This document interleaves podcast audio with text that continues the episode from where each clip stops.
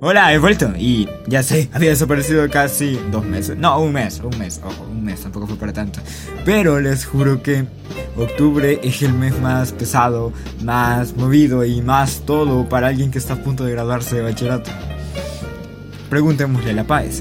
Entonces, eh, entre eso, el mundial de League of Legends y todo, pues, pues, casi no tuve tiempo.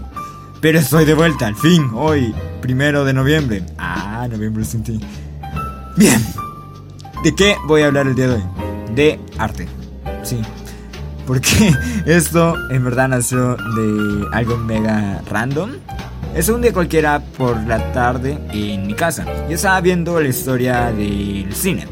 Entonces, o sea, me inspiró, bueno, estaba bien animado y todo, viendo todo lo de. Todo lo que. Viendo todo lo que había pasado del cine. Y le dije a mi amigo, eh, recomiéndame una película que sea, uff, 10, una delicia, manito, cultura por todos lados. Y él me recomendó Bocadillo del youtuber Wismicho. Entonces, al principio pensé que era un mal chiste, o sea, la vi y en sí era lo mismo una y otra y otra vez durante una hora y media. Era Wismichu entrando a un bar y pidiendo un bocadillo, haciendo el mismo chiste 10.000 veces, que era, ¿me das un bocadillo vegetariano? Y había un camarero con un acento raro que gritaba, ¡de pollo! Y él decía, no, no, no, sin pollo, solo los vegetales. ¿Sin pollo? Le preguntaba, sí, sin pollo. ¿De carne? Y él decía, no, sin carne, solo los vegetales. Sin carne, sin carne. Entonces gritaba otra vez, de pollo. Y así una y otra y otra vez iban cambiando los personajes. Una vez Luis Michu era el que atendía el bar, otra era el barista, o no sé cómo se dirá, el camarero, el que estaba en el papel de Wismichu y así iban intercambiándose muchas veces. Y para mí era una mierda, literal. No, no me cabía en la cabeza que alguien hubiera hecho esa película porque era un buen troleo. O sea, yo lo veo desde una perspectiva y digo, chale, o sea, es un youtuber, troleo, a huevo, es pasable. Pero luego leí todo lo que había pasado, de que él había proyectado de esa cinta en un festival famoso, no recuerdo el nombre ahorita mismo, pero era un festival donde eh, se exhiben principalmente películas de fantasía.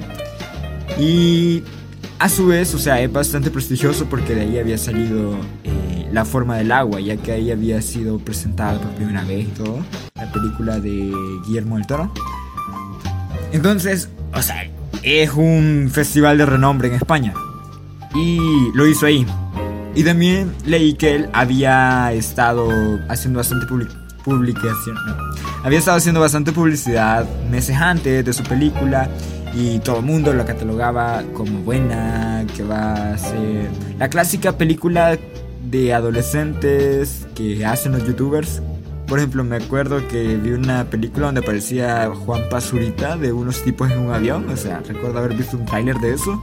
Entonces, eh, yo me imaginaba que algo por ahí hubiera sido. Pero apareció Bocadillo y pues, revolución total. Entonces, prácticamente fue reírse en la cara de las personas que fueron. Y no lo veo mal, o sea, no lo estoy diciendo en mal. O sea, les juro que si yo tuviera los recursos, no sé, iría, hiciera algo así. Pero creo que mucho mejor. O sea, para mí, la intención fue buena. Siento que fue interesante eh, tirarle a una jauría de críticos que se creen la élite. O sea, que se creen la élite en el mundo del cine y que ellos definen qué es arte y qué no es arte, qué debería ser bueno y qué no. Porque aceptémoslo, desde hace muchos años los, eh, los Oscars son eso. Eh, las productoras dándose regalos entre sí, bien contentos y premiándose para tener mayor dinero. Porque ¿quién se acuerda de los que no ganaron un Oscar? Nadie. Entonces, o sea, entiendo el punto. Pero la forma de hacerlo fue horrible, o sea. Primero, la cinta fue mala. O sea, hasta para hacer un troleo fue mala. Entiendo la intención y todo, pero para mí eso no era arte. O sea, para mí no es arte. Tal vez es una joyita porque se puede decir, ah, bueno, es un youtuber, ¿qué se puede esperar de alguien que ni ha estudiado? Así que, vaya, es una joyita, ¿verdad? Pero hasta ahí, o sea, no siento que sea gran cosa. Creo que si alguien lo hubiera ejecutado de mejor forma, alguien que sí hubiera estudiado artes, por Dios, eso hubiera sido el mejor troleo en la historia del cine que jamás haya visto. Pero ese no es el punto, esta es la introducción. Eso no era arte. Y ahora vamos a continuar con lo que realmente quiero tocar. El arte, qué es arte y qué no es arte. ¿Quién define el arte? Bueno, en primer lugar voy a buscar la definición de arte en internet, porque es nuestro mayor referente. Bien, y según Wikipedia, uy, me, siento tan chafa al decir eso. no, Wikipedia a veces es confiable, ustedes no crean todo. Según Wikipedia, es entendido generalmente como cualquier actividad o producto realizado con una finalidad estética y también comunicativa, mediante la cual se expresan ideas, emociones y en general una visión del mundo.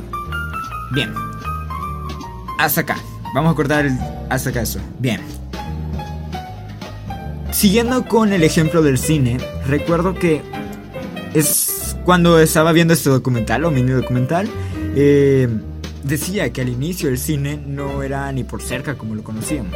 En sí eran proyecciones de videos aleatorios, eran videos random prácticamente, de personas haciendo cosas. El tren pasando y gente en la estación, eh, gente haciendo limpieza en la calle, eh, gente caminando. Eran cosas estúpidas. Y las proyecciones eran bastante caras. Creo que, si no mal recuerdo, eran dos francos lo que costaba ir a una exhibición. Y tomando en cuenta toda la inflación y todo, y dos francos en la actualidad, tengo entendido que son 15 dólares. Entonces, teníamos al teatro que, que costaba casi lo mismo y tenía un trasfondo mayor porque ibas a disfrutar una pieza teatral comparado a pagar 15 dólares por 20 minutos de videos sin sentido, sin relación entre ellos, que solo son videos que se grabaron ya. Y sí, es muy innovador y todo, pero eso no era arte. O sea, ni por ser que es arte. ¿Es un avance científico? Sí, pero no arte. Luego se dieron cuenta que la popularidad del teatro era mayor ya que la del cine. Había pasado el boom del cine y pues empezaron a hacer escenas, o sea, grabar escenas con un trasfondo mayor. Las primeras eran como chistes clásicos que ahora no dan risa, pero en esos tiempos posiblemente sí. Eh, y eran sketches pequeños de 3-4 minutos sin sonido, tipo Charles Chaplin o Cantinflas, o sea, sí que te daban risa sus movimientos y todo. Ya, luego eh, se empezaron a hacer cosas un poco más serias. Se empezaron a tomar esto como una profesión como tal, porque era bastante lucrativo. Eh, si cobrabas lo mismo, pero sin tener que pagar tanto a actores, solo pagarles una vez, no pagarles cada vez que se iba a reproducir, obviamente iba a salir mucho más rentable. Así que se empezaron a grabar cosas mucho, mucho más complejas. Y ahí fue el boom del cine. Pero aún no era arte, seguía siendo entretenimiento. Porque eran, ¿qué? Dramas comunes que no te aportan nada más que entretenimiento. Pero cuando el cine empezó a, explorarse un poco más y a diversificarse, fue donde se empezó a convertir en arte. ¿Por qué? Un claro ejemplo de ello fue Italia. En Italia el cine empezó a tomar un rumbo más crítico era un cine mucho más realista y criticaba bastante al fascismo. Entonces, ahí podíamos ver una crítica, el cine intentando expresarte algo más allá de entretenerte. Intentaba comunicar un mensaje de repudio al fascismo. Entonces, aquí era donde el cine ya empezaba a tomar forma como tal, o al menos el cine que a mí me gusta empezaba a tomar forma como tal. Eh, un ejemplo también podría ser el nacionalismo el cine nacional alemán, que en sí, bueno, a pesar de que el mensaje era muy erróneo, pero seguía siendo arte, porque expresaba aún así, expresaba ideas, emociones, emociones de odio, sí, ideas un tanto radicales, sí, pero las expresaba y podía llegar, o sea, sabía cómo llegar a su público. Entonces también era considerado arte, el cine nazi que todos conocemos. Luego empezaron a hacer obras buenísimas y creo que una de las más destacables y creo que es con la que más he crecido porque a mi mamá en serio le encanta esa película y la ve cada vez que puede, entonces ya me la sé de memoria y un secreto aquí entre nos. También me gusta bastante y es Casablanca. eh, para mí, en serio, Casablanca creo que es una obra maestra. O sea, eso sí es arte. ¿Por qué? Porque es cierto, se puede hacer una crítica directa. Yo te puedo decir un ejemplo. Eh, el gobierno es una mierda. Pip. Fin. Ahí termina. ¿Es una crítica? Sí. ¿Es directa? Sí. Pero ¿qué pasa con las críticas directas? La mayoría de las personas no las quiere escuchar, ya se aburrió de ellas, está hasta la madre de ellas. Entonces, ¿qué, ¿qué nos queda por hacer? Lo que nos queda por hacer en sí es hacer críticas menos directas, hacerlas un poco más escondidas, con mensajes un poco más subliminales y más rebuscadas. Un claro ejemplo, Casa Blanca es un drama romántico entre tres personas que eh, se aman. Bueno, la chica ama a dos chicos y, y cada uno ya tiene su vida, cada uno tiene sus ideales, pero no te están presentando de forma directa los ideales de las personas.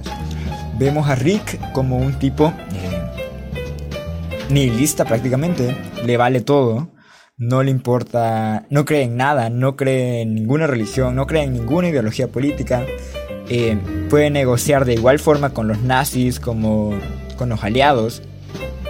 No importa, él no le importa nada, él hasta cierto punto siento que practica el absurdismo. Entonces, una delicia manito de, de personaje, se lo juro que es increíble. Luego tenemos a Elsa, que es una tipa indecisa, que no sabe si elegir entre Rick o elegir entre... Ah, la puta madre, se me olvidó el nombre del otro tipo. Ok, ya, ya. No sabe elegir entre Rick o Víctor Laszlo. Entonces está indecisa porque tuvo un amorío con Rick y está mega enamorada de Rick y todo. Pero al mismo tiempo está al lado Víctor Laszlo, que era su esposo de antes de tener su amorío con Rick y ella pensaba que estaba muerto porque es un tipo revolucionario. El tipo mueve masas, es una leyenda, un Che Guevara prácticamente. Y es la imagen de la revolución en Francia. Entonces va de allá para acá creando revoluciones y eso lo expone bastante a que lo lleven a cada rato a prisión. Entonces, todo esto al final eh, te crea un ambiente en el que tú sientes las emociones, o sea, es bastante emocional la película. Eh, llegas a tener empatía por los tres personajes por igual y todo. Ok, ahorita les acabo de describir completamente el drama de la película, pero ¿qué pasa? En el trasfondo tú te estás comiendo prácticamente la historia de la ocupación de Francia. Ahí están los nazis metidos como el general Renault, creo que se llamaba, no recuerdo muy bien, eh, cedía tanto tanto con los nazis, a pesar de que ellos mismos decían proclamarse como una nación independiente y libre, que solo apoya al gobierno alemán, pero no es soberana de ellos, y así. Entonces, ves todo el conflicto político, cómo se van manejando, las ansias de ir hacia Estados Unidos, que todos lo ven como un sueño. Y esa película fue revolucionaria para su época. ¿Por qué? Porque esa película se estrenó antes de que terminara la Segunda Guerra Mundial. En verdad estamos a media guerra mundial, ya que esa película es de exactamente 1942. Entonces, hacer una crítica de ese calibre es simplemente increíble, hermoso, o sea, apreciable. Y, y creo que bastante... ¿Cómo se llamaría? Se aprecia bastante de que sea de una productora famosa como es Warner Brothers. Entonces, para mí esto es arte. ¿Por qué? Te genera emociones, expresa ideas, expresa críticas, tiene algo que decir. Pero, ¿qué pasa cuando vamos, por ejemplo, a una película de superhéroes? Yo sé que lo han intentado, yo lo sé, yo lo sé. Capitán América and the Winter Soldier, lo sé, lo intentaste criticar el gobierno de los Estados Unidos, pero no lo logran. ¿Por qué? Hoy en día es muy difícil hacer una obra apreciable dentro de las productoras famosas y las grandes corporaciones porque se limitan bastante. Hoy todo es family friendly, genérico. Quiero un hit ahorita que me devuelva el doble o el triple de lo que he invertido. Y la mayoría de las obras no se han hecho con ese fin. O sea, la mayoría de obras se han lanzado en sí como un amor al arte. O sea, porque tú quieres expresar lo que sientes, no tanto porque quieres dinero. Y un claro ejemplo de ello es el cine del 95, de 1995, no recuerdo exactamente el nombre, pero las películas eran mal grabadas, así era el estilo, o sea, con una producción malísima, a veces veías el personal caminar ahí en las películas y, o sea, son bastante complejas y profundas. Entonces, siguiendo con el cine, hoy en día es un asco, como les decía. Por ejemplo, películas de superhéroes. No sé, a mí me encantan los superhéroes. Les juro que yo pasé por una fase de leer bastantes cómics ahí por 2014, 2015, 2016 incluso. Pero cada vez iba leyendo cómics un poco más profundos, más complejos. Porque incluso dentro de los mismos cómics siguen sin tener el mismo impacto. Por ejemplo, uno de mis escritores de favoritos de cómics siempre será Alan Moore. Porque, uff, se sacó unos cómics de... No sé dónde se los ha de sacar, pero están buenísimos. Matías. El punto es que al inicio leía cómics casuales como el, el, de Iron Man, me gustaba el de Iron Man, Spider-Man. Pero eran cómics que sí tenían un drama, tenían una historia, pero hasta ahí te entretenían y eran personajes los recordabas por ser épicos, los recordabas por eso ya. No había algo más allá que, wow, qué épico personaje, me agradó, me cayó bien, carismático. No era algo que te llegara de verdad a tus sentimientos, a tu corazoncito. A tu mente tampoco, tampoco le llegabas. Y un cómic que me enamoró fue Watchmen. Le juro que yo lloré con Watchmen y se, o sea, cada vez que lo leo es, uff, un impacto al corazón. Porque Watchmen, a pesar de ser un cómic, es arte, es arte. ¿Por qué? Toca tus sentimientos al mostrarte personajes tan diversos y tan complejos. Por ejemplo, Doctor Manhattan, un nihilista que no aprecia nada, cree que la vida es absurda, que los humanos somos absurdos. Y al final ves la evolución del personaje a que, siendo un dios prácticamente, entiende a los humanos o intenta entenderlos. Luego ves a un tipo súper inteligente millonario que podría ser Batman, pero en lugar de limitarse a pelear en una ciudad por lo que él defiende, pone en tela de juicio tu moralidad, ya que mató a millones de personas en una ciudad para que las naciones que estaban en la Guerra Fría tuvieran un enemigo común y así pararan la Guerra Fría y se unieran bajo una mentira. Entonces, su argumento es que mató millones para salvar billones. Entonces, historias así que te hacen pensar, que te hacen sentir, son las que yo considero arte. Y críticas al arte han, habido diversas, se lo juro. Por ejemplo, hay un caso famosísimo dentro de la pintura. No, no recuerdo si era dentro de la pintura o escultura. No me acuerdo. Pero en sí, el artista eh, Piero Manzoni hizo lo siguiente. Eh, ya que todo, o sea, tú pagabas una mensualidad para exponer en una galería, en la galería de Peseto. Así, Peseto, no sé cómo se dirá. O sea, tú pagabas una membresía para poder ir a exhibir ahí tu lo que tú considerabas arte. Entonces cualquiera que tuviera un poco de dinero podía ir a poner cualquier mierda. Literal, él dijo eso, que podía exhibir cualquier mierda. Entonces lo que él dijo fue que él iba a exhibir también ahí. Pagó su membresía y todo. Y literal, en una lata metió su mierda. O sea, así se llama la obra, mierda de artista, en italiano. Entonces, metió sus heces en una lata, la selló y la puso ahí y le expuso un buen rato. Entonces, eso, eso, eso es un nivel de crítica épico. ¿Por qué? Porque literal les está diciendo, todo es una mierda, entonces yo voy a poner mi mierda aquí y sigue siendo igual que la suya.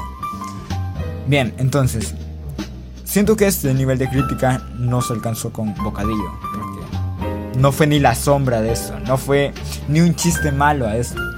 Así que eso sí lo consideraría arte. ¿Por qué? Porque es crítica es una crítica directa. Al mismo tiempo, te da risa. Entonces, interactúa un poco con tus emociones, pero te da risa. O sea, supongo que en ese momento tuvo que haber enfurecido a los que estaban presentando, a los que estaban allí, eh, que eran los organizadores. Pero es gracioso y es cierto. Y si ven ahora todo es una mierda. Bueno, no todo. Hay que ser, hay que ser justos. Pero la mayoría de las producciones que se hacen hoy en día son una mierda. Porque ese es el fin, entretener, entretener, entretener. Te quieren tener pegada y viendo, y viendo, y viendo, y viendo cosas digeribles que rápido, se produce rápido, se hace rápido, se graba rápido, mandémoslo. Bien, está bien producido, es cierto. Mm, no podemos negarlo. Los efectos especiales son más 10, pero no te dejan nada, no te dejan nada. Son muy vacías que las vas a olvidar al salir del cine posiblemente o unas dos horitas después, porque es cierto, a mí me pasa que siempre me quedo hablando como dos horas de la película que voy a ver, entonces, sí. Y me gusta bastante que hayan artistas que se atrevan realmente a, hacer algo innovador, hacer algo innovador.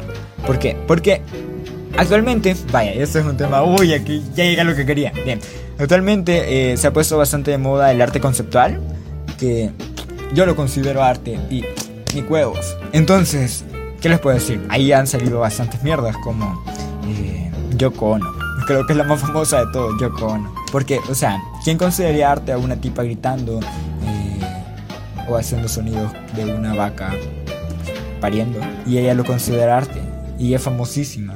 Entonces, ¿quién pagaría por eso? En serio. Ah, no me cabe en la cabeza. ¿Quién pagaría por eso? Para mí es un asco. Para mí sería un asco considerar que cualquier cosa puede ser arte. No cualquier cosa puede ser arte. Tienes que fundamentar bien tu arte. Por ejemplo, le podía poner un ejemplo medio estúpido. Yo hace tres años escribí un libro de poesía. Pero le juro que era una mierda, hay que aceptarlo, era una mierda total.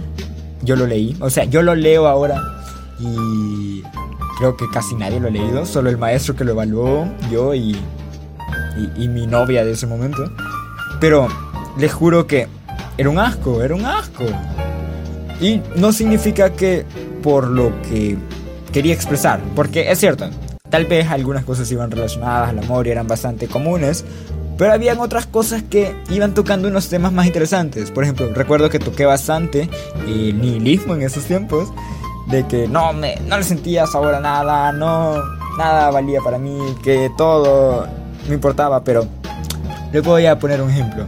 Si comparo un poema de mi lista de los que yo tengo por ahí, que es posible que algún día lea algunos en un podcast, que dan asco en serio, pero lo comparo con la canción de Me Vale de Maná, o sea, es lo mismo, o sea, yo por escuchar Me Vale todo de Maná no significa que la considere, wow, una obra nihilista, Matías. Me, me llevó a, a analizar el vacío que tengo y la falta de empatía que siento hacia todo y todos. No, eso no pasa. Sino que no me importó, o sea, literal. No me importó. Y no, no, o sea, no es influyente, no es nada renovador. Yo no lo considero arte. Nunca lo consideraría arte. Pero, pero aquí viene el pero. He visto en Facebook que muchas chicas básicas, ay, ya sé, ya rompió este estigma, es cierto. Muchas chicas publican poemas. Y, ay, qué pena, en serio. Son verso libre, no sé, son verso libre, pero ¡ay, qué asco! Los poemas de verso libre son un asco, son peores que los míos. Los míos al menos intentaban rimar y tener sentido, con palabras estúpidas, pero tenían sentido. Pero esos no, o sea, esos usan... Uy, palabras disonantes. Yay, ¿por qué no? Me vale verga la vida. Porque yo te amo. Y el amor es para siempre. Y te juro, ponen cuatro malditas palabras o dos malditas palabras en cada verso. O sea, cada verso son dos palabras o cuatro palabras. Y qué asco, weón. Eso le llamas poema. O sea, mi perro fue al baño e hizo un poema mejor, weón. ¡Ah! En serio, odio a veces que las personas proclamen algo arte. Porque es cierto, yo, si yo crear algo, sé que es muy difícil, es raro que lo haga. Yo no lo declararía arte. Yo difícilmente declararía arte. Siento que en ese punto sí soy un poco modesto, se podría decir. Pero es que me cuesta asimilarlo, no es porque yo quiera decir, ay, quiero que me digan que es arte otros. No, me cuesta asimilar que es arte. Porque no, no, güey. Yo no, yo no lo considero arte. Yo lo consideraría lo que yo quiero expresar, pero no arte.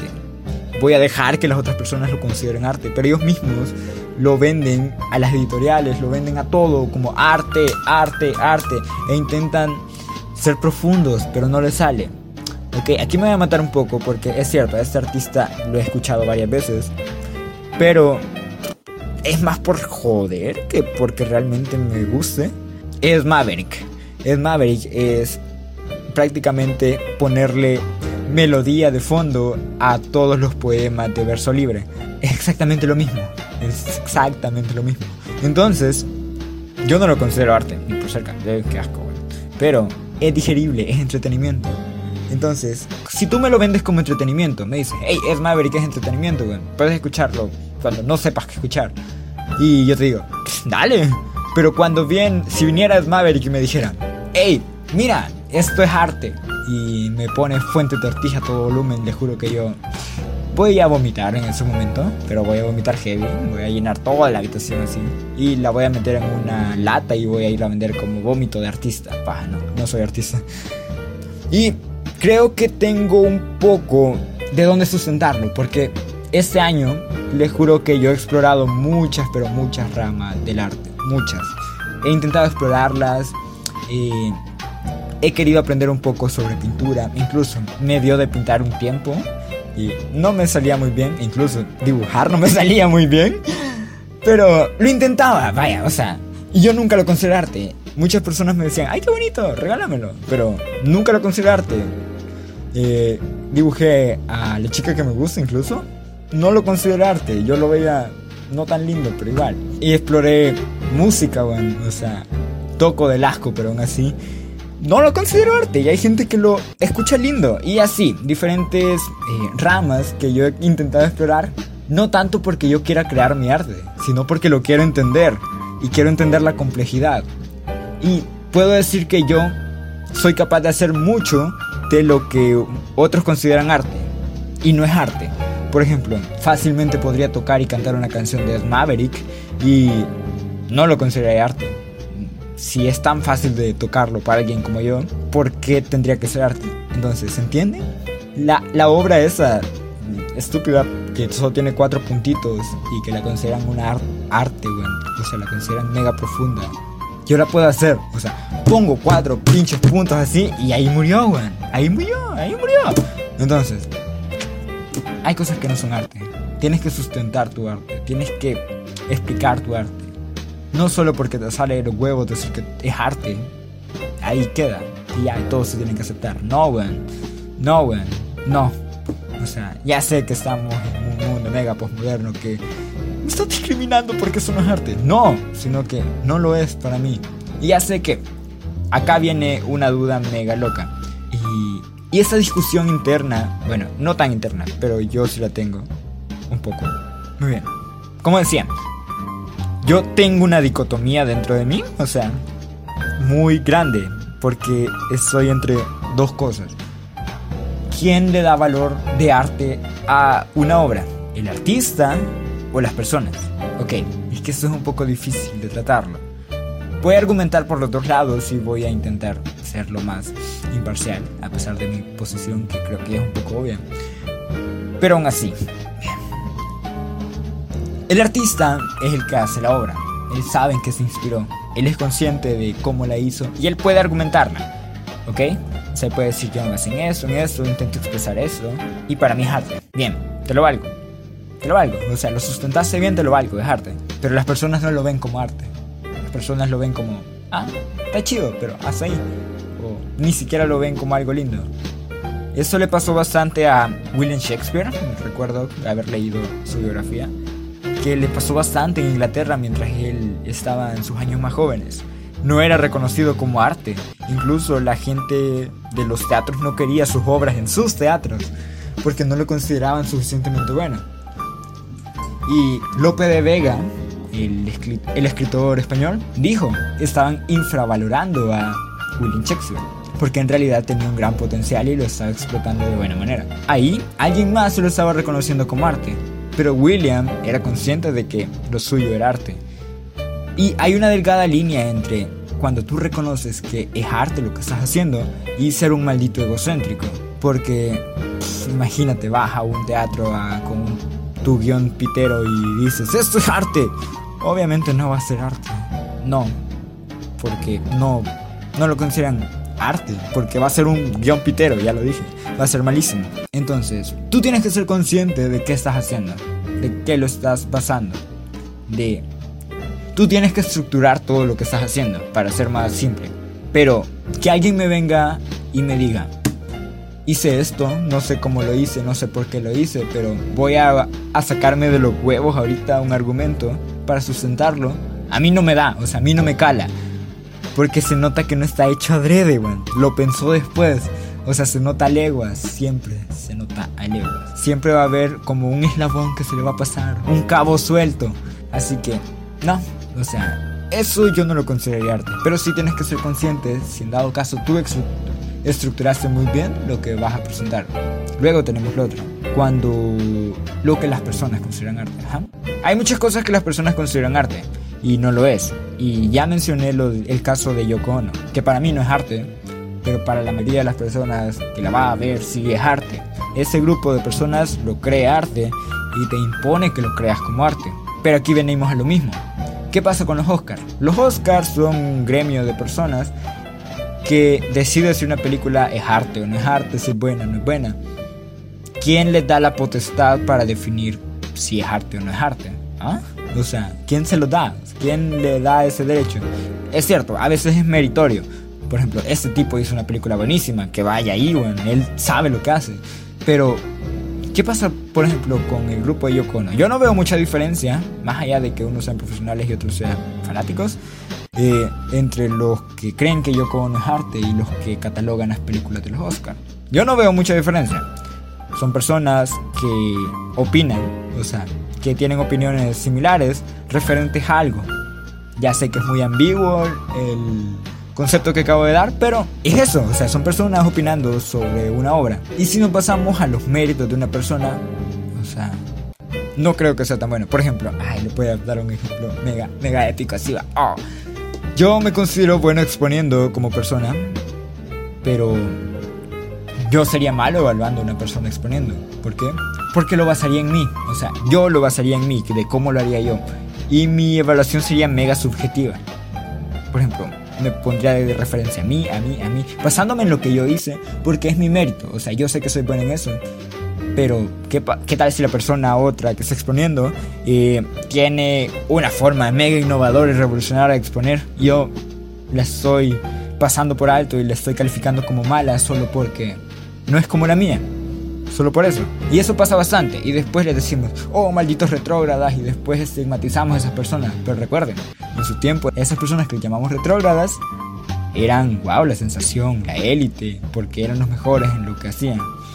Creo que es muy difícil eh, definir quién define qué es arte, si la persona que lo hace o las personas que lo reciben. Por eso yo la mayoría de las veces lo que hago y lo que recibo, prefiero definirlo por mí. Es cierto, siempre te voy a ir a argumentar por qué creo que es arte, por qué lo considero arte, qué me tocó, ok, yo soy feo, qué me movió dentro, cómo lo sentí, qué me expresó, qué me dio a entender.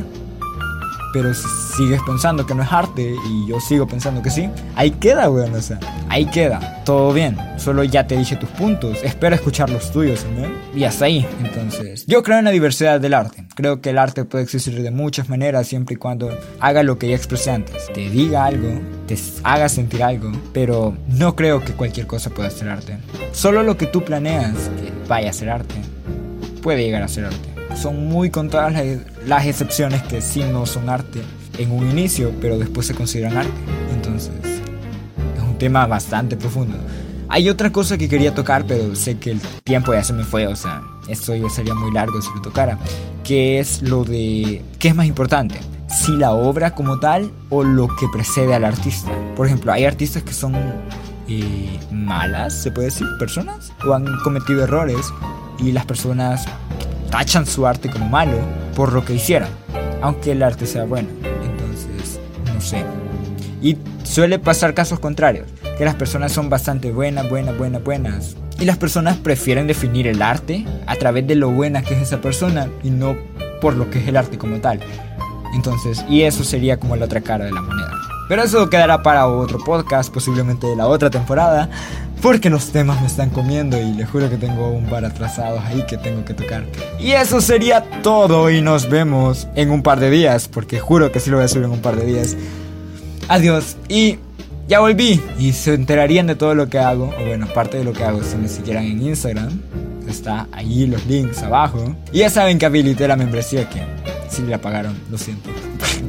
no, pero ahora sí, ya va a estar mucho más activa, así que hagan valer esa membresía, por favor. Adelante. Y nos vemos. Adiós.